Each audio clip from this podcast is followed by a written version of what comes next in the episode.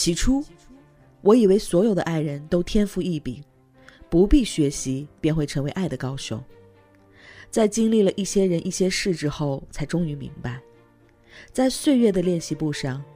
纵使每页都绘着心心相印的底纹，我们仍需要千百遍练习，才能瞥见爱的真相。爱，是每个人都具有的天然属性，而爱的能力，却的确需要后天的学习和练习。为了比爱更爱、比幸福更幸福的明天，我们诚挚邀请你加入微树洞练能课堂，提高练能，提高和异性相处的能力。赶快拿出手机关注微信公众号“微树洞练能课堂”，或者加入我们的粉丝 QQ 群：五六三六四四幺四六。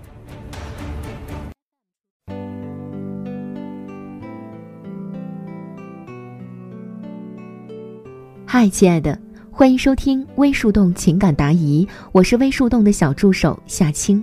很高兴能彼此陪伴，只为更多人听到有价值的爱情观点，提高和异性相处的能力，付出有尊严的感情。如果你也有情感困惑，请立刻关注我们的公众号“微树洞恋能课堂”，选择免费咨询即可。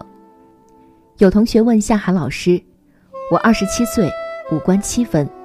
男生二十九岁，五官七分，我们都在北京的单位工作，他是北京本地人，我不是。在学习男性分类之后，我觉得他是投资加危险加浪漫的鸳鸯男，这更加让我觉得他是合适结婚的对象。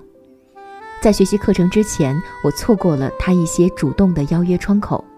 现在我们经常有聊天，但是他已经不再主动发起邀约了。我通过学习知道要引导他发起邀约，可是不知道具体该怎么做。我感觉他对我是有好感的，在我不主动发起话题之后，他经常会发起话题聊天，回复我也总是秒回，这在以前是没有的。我之前发起服从性测试，让他给我拍一些他在其他地方的照片，他开始不愿意，后来也给我拍了，就是一直不主动邀约约会。我该怎么办呢？对此问题，夏涵老师说，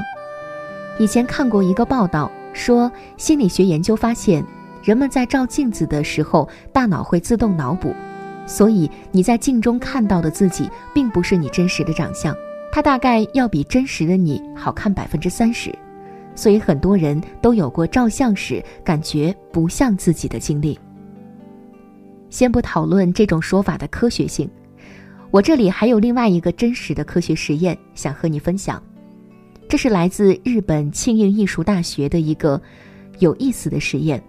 他们给大学里同一个班级彼此熟悉的学生照相，然后小 P 了一下相片，放大或者缩小眼睛和嘴巴，然后让本人以及其他同学选出与真人最像的一张。结果发现，本人和别人选出的照片差异很大。大多数人选择自己的照片时，选择了更漂亮的，而其他同学的选择则更加符合实际。有意思的是，实验员还加入了一张镜像脸的照片。不过结论依旧，人们还是认为美化过的照片才是自己最真实的模样。这个实验似乎暗示着每个人的大脑对自己面部记忆的处理方式和对别人面部记忆的处理方式是很不同的，存在着自我面孔识别优势效应。其实，除过人对自己相貌的评价有偏差之外，在很多事情上都存在着意识和现实之间的误差。毕竟，每个人都更愿意相信自己相信的事情。OK，回答你的问题中说三点。第一点，你二十七岁，对方二十九岁，应该都是未婚，这意味着在生育价值上你没占多少优势。外形上，你给两个人的分数均打了七分，这意味着观赏价值是由对方提供的。收入没有说，不过对方是北京人，加上七分的外形，果真如此，我估计对他示好的女生应该不会少。不过这里也有你的小心机。你用了“五官”这个词，而不是外形或者外貌，足以证明你对自己的外表并不自信。如此强调有偷梁换柱的嫌疑。第二点，从男性的分类理论来看，你说对方的维度在投资加危险加浪漫主义上，我们的男性的分类体系里，他属于鸳鸯男。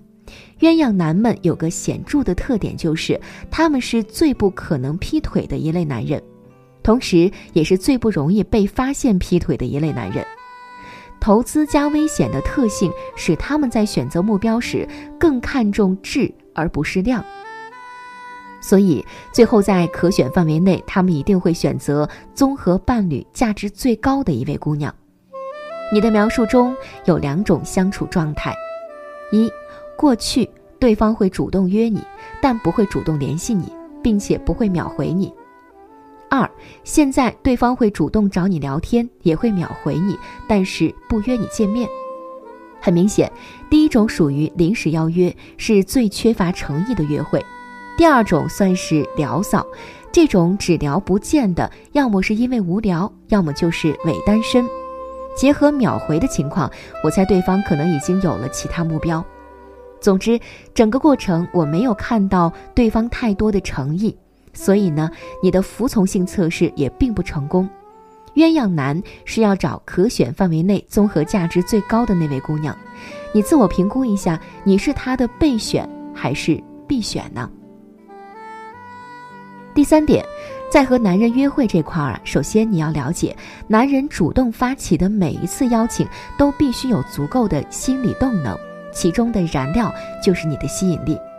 何为吸引力呢？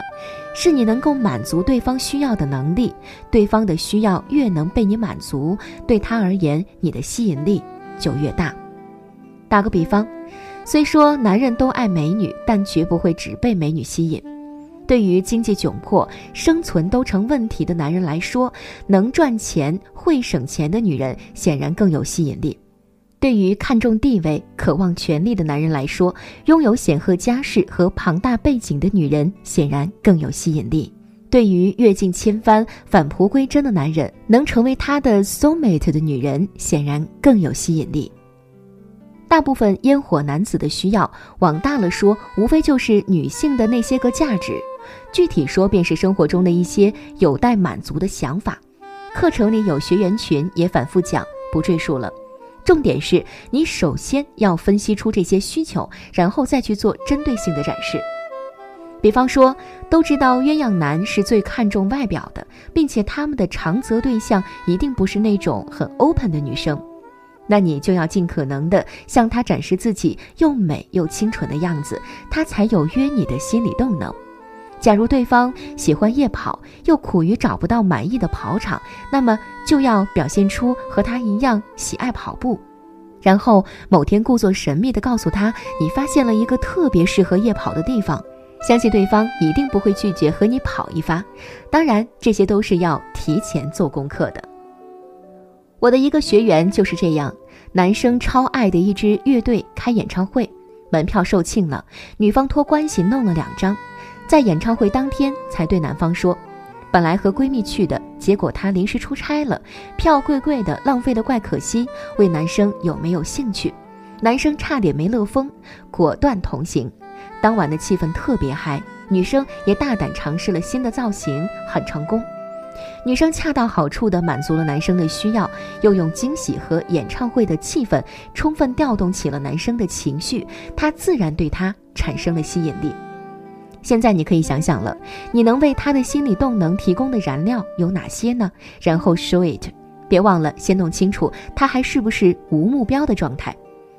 最后补充一点，此法不适合那种男方很明显在投资女方，但是因为女方不恰当的回应，或过于高冷，或者是过于矜持，或每天又忙又累，完全没时间，或者过度表现良家气质，造成男方无法开口邀约的情况。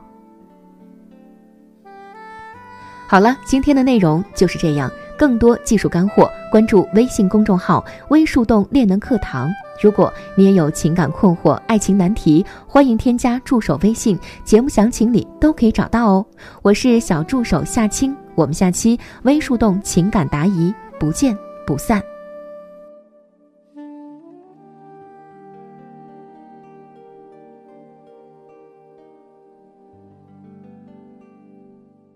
想要收听完整版的课程，关注微信公众号“微树洞练的课堂”，或者加入 QQ 群五六三六四四幺四六五六三六四四幺四六，获取和情感教练一对一的咨询机会。我是夏涵，我们下期不见不散。